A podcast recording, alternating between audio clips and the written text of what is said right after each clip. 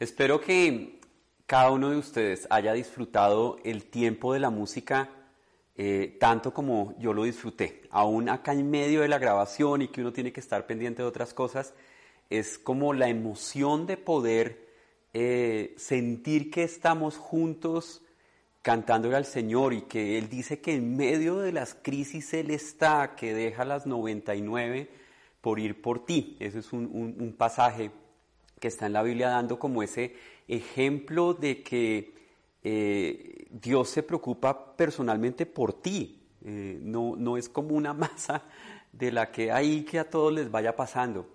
Y creo, no sé ustedes, pero yo creo que este puede ser uno de los mejores momentos para hablar de, de la idea de la crisis, de lo que aprendemos de la crisis, de lo que hemos aprendido de la crisis pero al mismo tiempo también como de esos elementos de aprendizaje, pues la idea de siempre es que si tú aprendes algo de algo, eh, es que te ayuda a salir de, ese problema en el que puedes estar.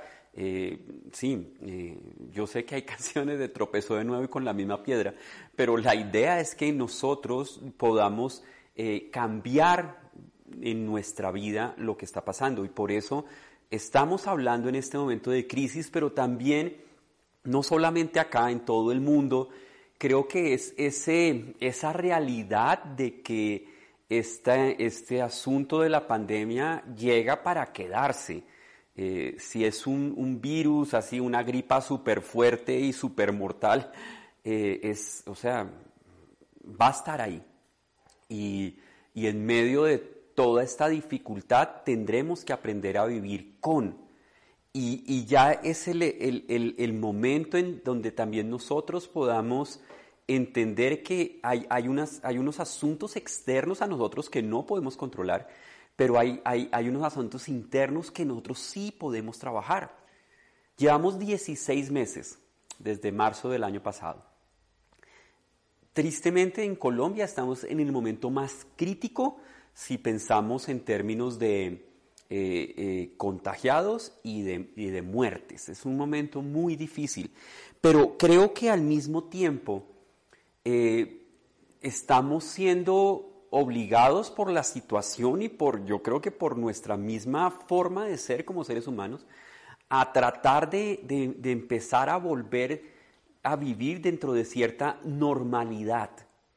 Gracias a Dios, algunos de nosotros, creo que me incluyo, algunos de ustedes, eh, podemos todavía cuidarnos mucho más de lo que era, era nuestra vida antes de la pandemia, pero aún las personas que les gusta cuidarse exageradamente, eh, si se puede decir así, no creo que necesariamente haya alguien exagerado, puede ser exagerado para ti o para mí, como tú eres. Eh, yo he visto las personas ya salen de vacaciones, ya han salido de vacaciones, muchos han decidido mandar a sus hijos al colegio, los que tienen hijos pequeños, pero si no, están saliendo porque se vuelve algo difícil. Para otras personas ya no es una opción. Su, trabajo, su supervivencia eh, exige que, que estés volviendo a cierta normalidad. Lo que sí creo es que a todos nos ha pasado, es como eh, algo dentro de nosotros se tiende a adormecer, ¿no? Yo creo que esto se parece mucho a cualquier disciplina que podamos llevar a cabo en donde eh, uno, uno como que va cogiendo un ritmo y ya después con ese ritmo es muy fácil arrancar, pero si uno para después tratar de salir de ahí es muy complicado y creo que todos nosotros hemos, hemos eh, algunas áreas de nuestra vida han entrado como en un adormecimiento de, todo lo que, lo que estamos viviendo, ¿sí? Como volver a salir o volver a tener cierto horario, los que rompieron su rutina, no sé, volver a vestirse cada día de una manera diferente, hay, algunos que somos revagos, hasta, no sé, volver a bañarnos, si, la reunión, todas las reuniones van a ser por Zoom, y ustedes no se imaginan la maravilla de alguien como yo y como Livni, que uno levántese como se levante se ve igual, porque no se va a ver despelucado ni nada. Hay algunos que se les puede notar que no se han bañado. En fin, hemos entrado como, cambiamos el estilo de vida, nuestra rutina cambió y aunque de pronto queremos reactivar y queremos realmente lo que hemos aprendido durante esta crisis, aún en el momento de crisis, queremos dar el siguiente paso, no es tan fácil. Y nosotros hemos hemos visto que hay, hay, hay cuatro grandes áreas Puede ser que hayan más, puede ser que ustedes las puedan agrupar de la manera, pero estas cuatro grandes áreas van a ser eh, el, centro de nuestra serie, de esta serie, de lo que aprendemos de la crisis.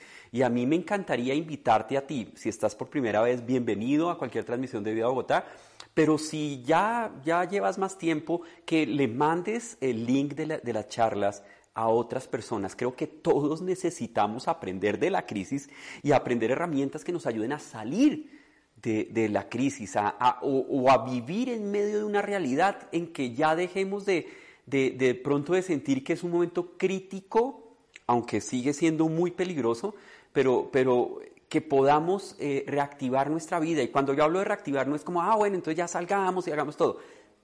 Se van a dar cuenta que yo no estoy hablando de eso, que no vamos a hablar de de, ya deberías salir, ya deberías hacer estas cosas, ¿qué haces quedándote en casa, tus hijos? No, no nos vamos a meter en eso, creo que son decisiones absolutamente personales. Pero sí hay algo dentro de cada uno de nosotros que podemos trabajar y cambiar. Esos cuatro aspectos que nosotros tratamos, el primero lo llamamos consistencia. Cuando empezamos en esta rutina de la pandemia, muchos arrancamos ciertas disciplinas y poco a poco en el tiempo se fueron acabando. Creo que eso nos puede pasar con o sin pandemia. Uno a, principio de año, este año va a hacer ejercicio, arranque, pero el 10 de enero ya no vuelve. Los gimnasios son felices con que uno haya pagado toda la mensualidad o los seis meses y, y fue uno 15 días. La consistencia indica en cómo nosotros podemos aprender a volver a revisar lo que sabemos que debemos, en lo que debemos avanzar, en, nuestra, en diferentes áreas de nuestra vida.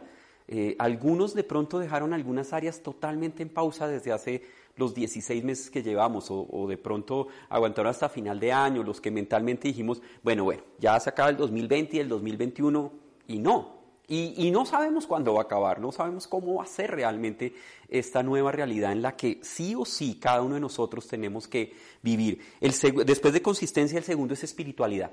Miren, no más en, en, términos de lo que yo he vivido acá como pastor de Vida Bogotá, me he dado cuenta que varias personas, lo voy a decir así, pusieron en pausa su relación con Dios ay, es que esto de conectarnos y Zoom y YouTube y, como que sí, como que no, pero es una pantalla, pero pues lo puedo ver mañana, lo puedo ver mientras que cocino, yo no estoy diciendo que está mal, sino digo que, y poco a poco va quedando ella y uno dice, ah, como que no, después, cuando uno, uno necesita a Dios cuando la vida sea normal. Y pusimos en pausa la espiritualidad. Otro, otro aspecto es como la resiliencia, creo que arrancamos y, vamos a seguir adelante y vamos a pasar esto, pero también como que uno siente como, pero ya vamos a llegar a donde sí podemos descansar y, no, entonces como que uno ya, esa capacidad que tenemos de, de intentar, intentar, intentar y seguir eh, eh, como completos, volver a la normalidad para cada uno de nosotros puede ser difícil. Y yo sé que cada una de estas, cada uno de ustedes, cada, cada uno de nosotros la va a vivir de una manera diferente de acuerdo a la situación en la que está. ¿sí? Cada uno necesita evaluar el punto en donde está. Y el cuarto elemento, que además va a ser el tema que vamos a tratar de hoy, es el que se me hace fundamental y es el inicio, y por eso lo tenemos en el inicio, que es reactivar la sensibilidad. Porque es fácil perder de vista que, esto no es algo que únicamente te está pasando a ti, no es algo, y no es que solamente tú necesites eh, algún tipo de apoyo, la estamos pasando todos, todos estamos en esto y a todos nos ha afectado de una o de otra manera. Necesitamos reactivarnos y por eso el título de cada una de las charlas va a ser reactivar algo. Y hoy es reactivar nuestra sensibilidad, reactivar la sensibilidad. Hemos escogido un personaje del Antiguo Testamento que es maravilloso. Tiene las lecciones más grandes acerca del liderazgo para la vida de cada uno de nosotros. Ese personaje se llama Nehemías. De pronto ustedes, algunos lo conocen más, menos. Vamos a ir explicando ciertos aspectos de la vida de Nehemías. Pero este personaje nos ayuda a entender por qué él terminó asumiendo un liderazgo en su nación en un momento en donde la situación era absolutamente terrible, era un momento crítico. Aún puede ser peor que el que estamos viviendo en este momento. Eh, algunos pensarán diferente, algunos pensarán, no, no, este, este momento es peor. Está bien. Pero él vivió en un momento crítico y tomó decisiones eh, que realmente llevaron a que hubiera un cambio en él, en los cercanos que estaban alrededor, pero también aún en un círculo más grande. Y creo que también es hora de preguntarnos, bueno, ¿cuál es nuestra parte en esta crisis en la que estamos viviendo? Y acuerden que en Colombia encima todo como, como, como que se nos juntó todos. Un gobernante por ahí dijo, nos falta que nos caiga un asteroide, pues, porque todo se juntó y en este momento crítico también a nivel social, pero pues obviamente a nivel de salud, a nivel económico, bueno, una cantidad de cosas. ¿Qué hacemos? ¿Cuál es tu parte? ¿Cuál es mi parte para estar en este momento crítico en el que cada uno de nosotros está viendo. Acá empezamos con Nehemías, los, los, pasajes van a aparecer acá, pero yo los invito, si ustedes quieren leer el libro de Nehemías, no es tan largo siquiera, y, es una historia, es como una biografía de las decisiones que él tiene que tomar. Entonces, si quieres leer un libro, de pronto aprender de un personaje que no has estudiado tanto, que nunca has leído, busca en tu Biblia Nehemías, y si no tienes una Biblia, es fácil, uno en internet pone Nehemías, Biblia, y te aparece el libro de Nehemías, y puedes leer tu libro, te demoras no sé, yo creo que 35, 40 minutos de leer todo el libro. Vamos a empezar con Nehemías y esto dice Nehemías en el comienzo, como se llama capítulo 1, versículo 1. Y dice, ustedes lo tienen ahí en la pantalla, estas son las palabras de Nehemías, hijo de Jacalías, en el mes de Quisleo del año 20, del año 20, estando yo en la ciudad de Susa. Chévere porque acá nos dan datos, de pronto pues ni tú ni yo sabemos cuál es el mes de Quisleo, y no es parte importante de saber, es el calendario que usaban, usaban los judíos en la época en las que eran, eh, de, que se está hablando acá, que se llamaba de la cautividad, o técnicamente lo llamamos de la cautividad, no importa. la referencia importante un poco acá es, bueno, Nehemías es el hijo de alguien, eh, y acá lo que importa de por qué era importante que dijeran de quién era el hijo es porque posiblemente Nehemías nace fuera de Jerusalén que era su, nación, su ciudad, su país. Él, nace fuera posiblemente por algo que se llama el exilio. Eh, eh, es decir, se habían llevado a unas personas, las habían sacado de Jerusalén y las habían llevado a otra parte y él posiblemente nace, no tenemos los datos exactos, posiblemente nace como un exiliado, es decir, tú, tú eres colombiano y por una situación muy difícil y muchos lo pueden estar viviendo, lo vivieron en su familia, naces en otra parte. Y acá lo importante también viene el siguiente dato de Susa. Susa era la capital del imperio asirio. Es decir, él está en el centro de los que invadieron su país. ¿sí? Y él está allá. Seguramente nunca ha vivido en Jerusalén.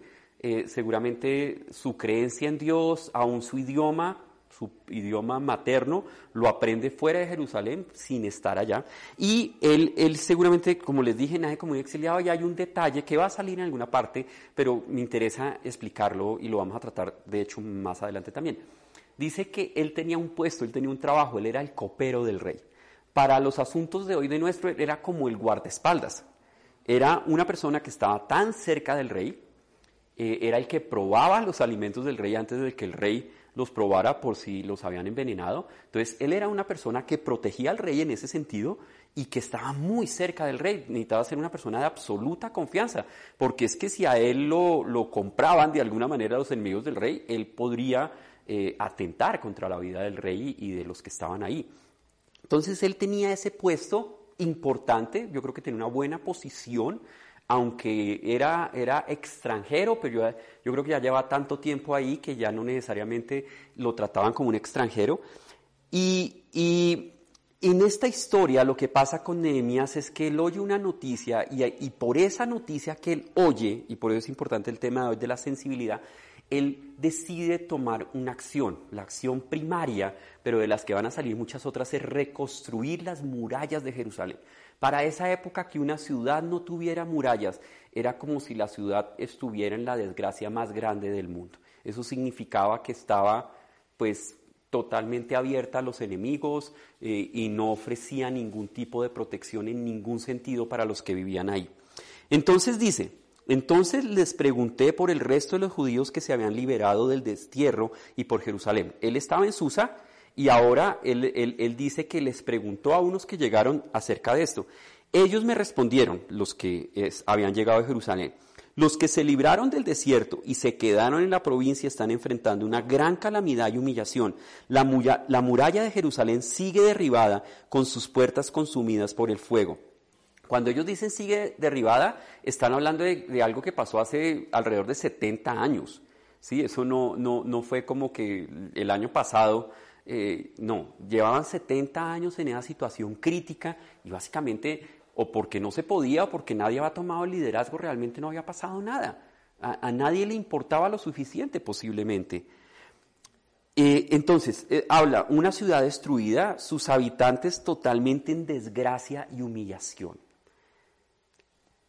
Guardando todas las, las escalas de lo que puede estar pasando en nuestro país, ¿qué harías tú?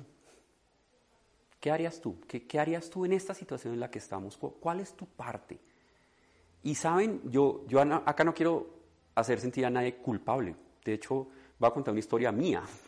Y, los que, los que se, eh, se sientan cerquita de, de, la reacción en esa historia se van a dar cuenta porque digo lo que, lo que digo de que, estamos nosotros, tú y yo, que estamos haciendo en medio de este momento. Pero es que además es para entender que es algo de nuestra propia vida, no, no, es, no es algo que tiene que pasar afuera, no es que la pandemia tiene que terminar, no es que todos los problemas sociales eh, políticos que podemos tener en Colombia se tienen que acabar y yo hago algo, sino es cuál es mi parte en esto que estoy haciendo. Eh, y tampoco estoy diciendo que, todas las personas tenemos que ir a hacer algo específico, pero ¿cuál es tu parte? ¿En dónde estás? en la posición en la, que estás en este momento. Yo tengo una idea de lo que cada uno de nosotros hacemos y puede ser que tú no te identifiques, pero te lo voy a contar. Hace unos 20 años estábamos eh, eh, en una reunión con unos amigos en el apartamento de, de, uno de ellos. Vivían en un tercer o cuarto piso y yo no recuerdo todos los detalles, pero creo que el edificio no tenía ascensor. El caso es que estábamos todos en la sala, nuestro hijo Juan Pablo tenía más o menos un año, yo creo. Yo creo que Adriana ya está embarazada. Ustedes saben que los dos llegaron pegados. Eh, entonces, Adriana, estábamos ahí, eh, Juan estaba dormido y de pronto, imagínense la escena, están ustedes en la sala de un apartamento que está en un cuarto piso y empiezan a oír un crujido de que algo se está rompiendo y lo que ustedes sienten que ese crujido por los ruidos, lo que se está rompiendo son como ladrillos, como cemento, como piedra, como las baldosas del piso. ¿Ustedes qué piensan que está pasando? Y no está temblando. Entonces uno dice, y pues tristemente ahorita en Estados Unidos creo que un edificio, o creo no, un edificio se cayó y uno empieza a sentir, esto se va a caer. ¿Saben cuál fue mi reacción? Yo salí corriendo de esa sala, agarré a mi hijo que estaba dormido en algún cuarto y creo que en tres segundos ya estaba abajo. Sinceramente ni siquiera me acuerdo si con Adriana o, sin Adriana. No, sé si Adriana estaba bajo, no sé, no sé, pero básicamente yo salí disparado, salvé a mi hijo y yo, y yo me acuerdo, tengo la escena un poquito como de estar abajo mirando, esperando que el edificio se cayera, la verdad. Eh, al final de la historia, pues básicamente no pasó nada muy raro, aunque no pasó nada trágico, pero sí un poco raro. Por alguna razón, quién sabe de qué fue. Eran dos baldosas, bueno, un, conjunto de cuatro baldosas, que me imagino que por los movimientos del edificio, que era relativamente nuevo, se, levantaron y quedaron así como levantaditas uno, una al lado de la otra. No, no sé cómo se ve, pero así, como si las baldosas estuvieran así y así. Y ese fue el sonido que hubo, como esas baldosas despegándose del piso. En todo caso, extraño el asunto, pero gracias a Dios no pasó nada trágico ahí. Pero creo que eso ilustra mucho nuestra reacción ante un momento de crisis. Y la reacción básicamente es yo y los míos primero. Yo me salvo a mí y a los cercanos a mí, ya. Esa es mi reacción y eso yo yo yo conmigo. Yo soy el primero que me subo a la balsa, que se está, se está hundiendo el barco y yo me meto al bote de rescate con los míos. Em, y que los otros miren a ver, de pronto yo puedo ayudar ahí como con alguito, eh, pero no me, no me meto mucho en la situación. En esos momentos de crisis, de las primeras cosas que seguramente se adormecieron, aunque posiblemente muchos hemos estado tratando de ayudar en algunas cosas, pero las primeras cosas que se tienden a adormecer es la sensibilidad hacia lo que está pasando. Yo me cuido a mí. ¿Sí? Y, acá no estoy, no estoy juzgando absolutamente a nadie, pero no más con los asuntos de las vacunas. Yo miro a ver cómo resuelvo ese asunto, eh, a ver cómo lo puedo hacer rápido, eh, con los asuntos de las protestas que, están habiendo en Colombia o en Bogotá, especialmente los que estamos acá, pues es como yo, yo estoy lejos, a mí no me, casi no me toca esas protestas, pobres los que sí están cerquita, eh, y, y con el resto de la pandemia un poco también la sensibilidad de cada uno de nosotros ha tendido a adormecerse. ¿Qué hizo Nehemías? ¿Qué hizo Nehemías? Al escuchar esto, y ahí está el pasaje, al escuchar esto me senté a llorar, hice duelo por algunos días, ayuné y oré al Dios del cielo. Le dije, Señor Dios del cielo, grande y temible, que cumples el pacto, eres fiel con los que te aman y, obedeces tus y obedecen tus mandamientos. Te suplico que me prestes atención. En este pasaje, Nehemías acaba de oír esa noticia terrible y él hace al menos tres cosas. Y, estas tres cosas, la idea que yo tengo es que cada uno de nosotros estemos evaluándolos en nosotros mismos. Primero, él personalizó lo que estaban viviendo sus, sus eh, connacionales eh, a miles de kilómetros de donde él estaba, pero lo personalizó. Lo personalizó en el sentido, esta tragedia es mía. Un, asunto en que nosotros podemos reactivar nuestra sensibilidad es darnos cuenta que esto que está pasando en el mundo, en nuestro país, es mío. Es, es un asunto mío. Yo, yo estoy, es parte de, de lo que yo debo resolver, como si fuera un problema para mí. La segunda es cada uno de nosotros también tiene que hacer esto, es lo llevó al Señor. O sea, personaliza lo que está sucediendo, personalizamos la tragedia que estamos viviendo y lo llevamos al Señor. Lo llevamos al Señor es, no es para orar como Señor, ayúdalos, que, que Él no se muera, que Él no se ponga grave, que Él consiga empleo. No, Señor, yo, ¿cuál es mi parte? Tú has llevado al Señor a preguntarle cuál es tu parte en esto? Nehemías lo hace. Lo primero que hace es consultar con Dios y preguntarle cuál es mi parte. Y eventualmente la oración de Nehemías se traduce en un llamado a la acción. Él lloró y oró, y está bien, perfecto, pero él mismo dice, ¿y ahora qué voy a hacer? Cuando tú vas a Dios a preguntarle cuál es mi parte en esta tragedia por la que está pasando mi país y en algunos casos mi familia, tú te vas a dar cuenta que tú tienes una parte y que el Señor te va a mostrar cuál es esa parte. ¿Lo has hecho? Yo te aconsejo que lo hagas. ¿Qué siguió diciendo Nehemías? Confieso que los israelitas, entre los cuales estamos incluidos, mi familia y yo, hemos pecado.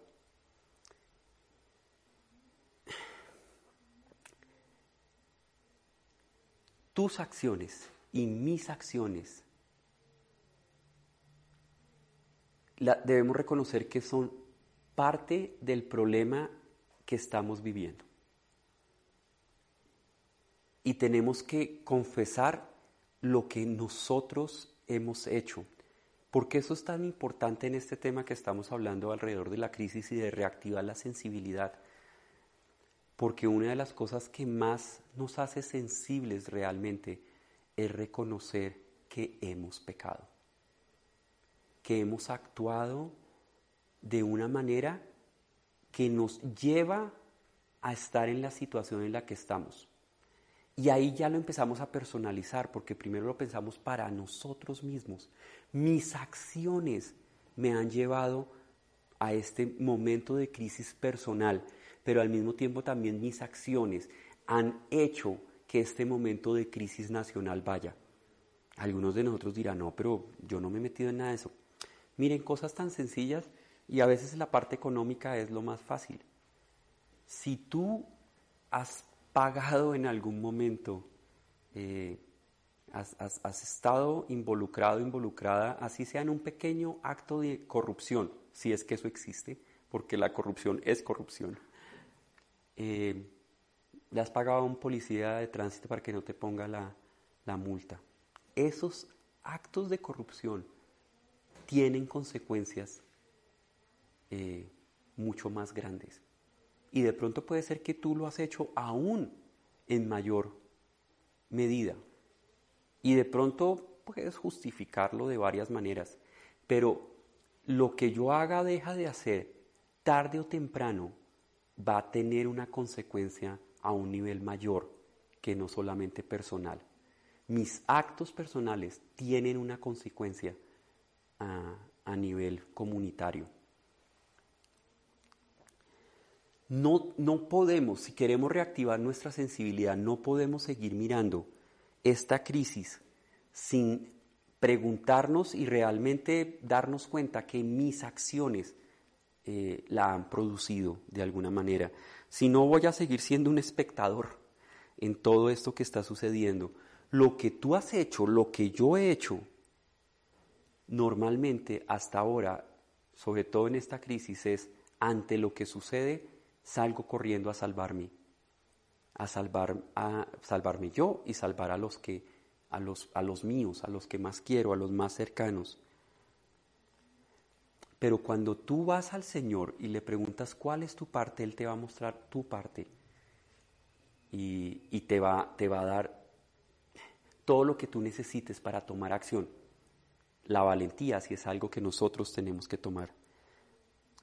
¿Qué siguió pasando en la vida de Jeremías? ¿Qué fue, ¿Qué fue lo que él seguía diciendo todavía en oración? Porque todo lo que estamos leyendo acá es una oración. Y él le está diciendo a Dios, ellos son tus siervos y tu pueblo al cual redimiste con gran despliegue de fuerza y poder. Y miren, aquí está, esta es la clave. Y, si, si, alguien se durmió ahí al lado, despiértelo en este momento. Esta es la clave. Lo que acaba de decir en este, en este pasaje es la clave para poder reactivar la sensibilidad de cada uno de nosotros. ¿Tú sabes qué significa la palabra redimir o redención? Literalmente es un sinónimo de comprar. Redención es comprar. Cuando dice que Dios nos redime, lo que estamos diciendo es que Dios nos compró. ¿En qué sentido nos compró? Cuando tú y yo nos consideramos redimidos, es decir, compramos, podemos comenzar a entender que lo que nosotros tenemos, nuestros recursos, nuestro tiempo, nuestros dones, nuestro conocimiento, nuestra familia, son de Él, porque nos compró, están a su servicio. Pero saben, yo muchos días yo mismo, pero también he hablado con muchas personas que se consideran creyentes, que se consideran seguidores de Jesús, pero al mismo tiempo la forma en la que llevan sus vidas es una forma en la que no se está reconociendo que he sido comprado, que he sido redimido. Por ende, mi fidelidad, mi comportamiento y mi obediencia está comprometida. Obviamente, también al ser comprado, al ser redimido, tu futuro, tu seguridad, tus sueños, tus temores están en las manos de tu Padre Celestial que envió a Jesús a morir en la cruz y que te ama. No solamente en términos de tu obediencia y tu fidelidad, también es en términos de tu futuro, tu salud, tu seguridad económica, tus sueños, también están en manos de Dios. Pero, pero cuando tú te consideras en esa realidad, es diferente. Cuando dices yo soy redimido, también estás diciendo Dios es el dueño de mi vida. Dios tiene la propiedad de mis acciones, de mis pensamientos, de mis decisiones. ¿Te consideras redimido? ¿Te consideras redimida realmente o tu vida no vive ahí? la mayoría de nosotros, la mayoría del tiempo, tendemos a tener a Dios, a nuestra fe como un ingrediente eh, en nuestras vidas, como, como algo que pudimos obtener y nos ayuda para tener cubierta otra área de nuestra vida. Entonces tenemos cubierta el área de la salud, tenemos cubierta el área económica y ahora tenemos cubierta como el área espiritual, porque obtuvimos a, a Dios en nuestra vida.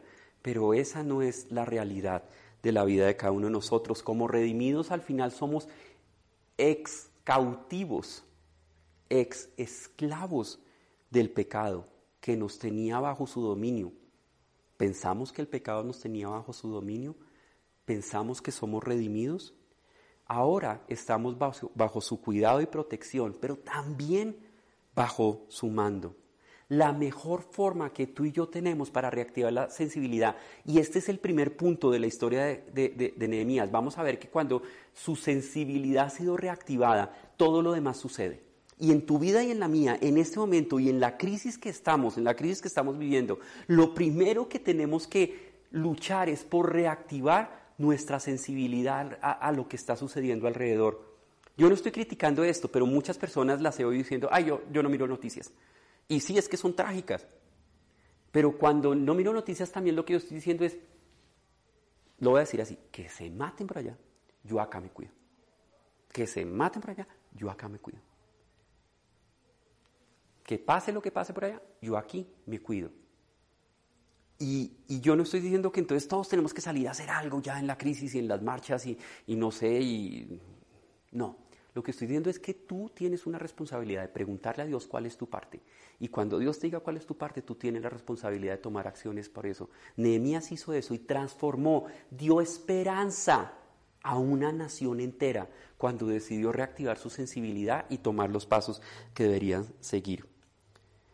De pronto algunos dicen, ay, ¿y yo cómo obtengo eso de la redención? De pronto hasta llevas tiempo ya yendo a una iglesia o es la primera vez que estás escuchando esto de la redención y ser redimido. ¿Cómo, cómo obtengo eso de la redención? Y sí, básicamente Jesús murió en la cruz para pagar la deuda de nuestro pecado que nos condenaba. Y al Jesús morir en la cruz y resucitar, Él pagó esa deuda.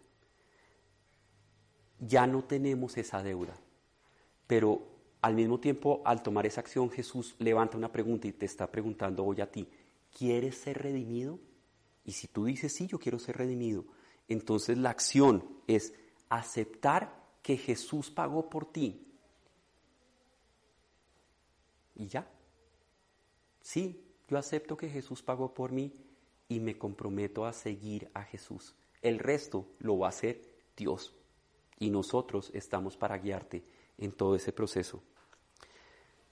¿Cómo sigue la historia? Y como les digo, vamos a seguir toda esta serie. Eventualmente cuatro meses después, y por eso cuando ustedes empiezan el capítulo 2 van a ver otro mes, de, ya no es Quisleo, cuatro meses después Nehemías se presenta ante el rey, su jefe, y le dice, Dios me ha dicho que tengo que hacer esto, eh, mi ciudad está así y ya está, yo necesito que tú me des esto, esto, esto, esto, esto, esto. él ya había planeado todo. Había tenido cuatro meses. Por eso digo que no es salir mañana. Primero con Dios y después la acción. Cuatro meses después, Nehemías va al rey y el rey le dice sí a todo. Y en pocos días, y eso lo vamos a ver la siguiente semana, en pocos días, la Biblia dice 52 días, él reconstruye lo que había durado, botado, acabado y en una ciudad trágica por más de 70 años. Cuando tú decides ser sensible a la crisis, cuando decides aprender de esta crisis y pedirle a Dios dirección, el primer paso es ir a Él para que te cambie a ti y cuando tu sensibilidad ha sido reactivada, tú puedas tomar los pasos que siguen. Termino con uno de los pasajes de los versículos que yo considero de los más fuertes que hay en la Biblia. Y con esto termino. Dice en el Nuevo Testamento, lo dijo Jesús mismo, si solo, Mateo 10:39, si solo se preocupan por su propia vida, la van a perder. Si solo se preocupan por su propia vida, la van a perder. Si solo estamos pensando que los otros se salven como quieran, ese no es el camino. Pero, pero, si están dispuestos a dar su vida por causa mía Es decir, si estás dispuesto a preguntarle a Dios, ¿cuál es mi parte? Y yo voy, yo lo hago, tú me vas a dar los recursos y todo lo necesario. Nehemías no tuvo que conseguir ningún recurso, todo se los dio el rey. No fue asunto de plata, no fue asunto de posición, fue asunto de que él reactivó su sensibilidad. Pero si están dispuestos a dar su vida por causa mía, les aseguro, les aseguro que la van a ganar. ¿Quieres la vida que Dios quiere para ti? No la tienes que asegurar. De hecho, la tienes que entregar. Vamos a orar y después de este tiempo de oración, Livni nos va a despedir y nos va a recordar unos, unos ambientes muy importantes que tenemos en Vida Bogotá. Pero yo te pido que tú allí cierres tus ojos y básicamente la oración va, va a girar en un solo tema en el que hemos hablado, reactivar mi sensibilidad. Y creo que lo que quiero que tú le pidas a Dios es, hazme sensible. Y cuando a través de esa sensibilidad yo esté dispuesto a hacer lo que tú estás pidiendo hacer, las cosas van a ser 100% diferentes. Señor, gracias, gracias por tu palabra, gracias por un personaje como Nehemías que resalta el liderazgo que podemos tener cuando decidimos seguirte a ti. No, no depende de nuestras fuerzas, no depende de, de, de, de yo qué tan eh, capacitado esté, porque tú, tú, vas, tú capacitas a los que llamas no necesariamente llamas a los capacitados. Señor, yo te pido que reactives mi sensibilidad primero a mi pecado, a mi responsabilidad en todo lo que está sucediendo y que después de eso, Señor, yo esté listo a recibir las instrucciones que tú tienes para mí. Te doy gracias y oramos en el nombre de Cristo Jesús. Amén y amén.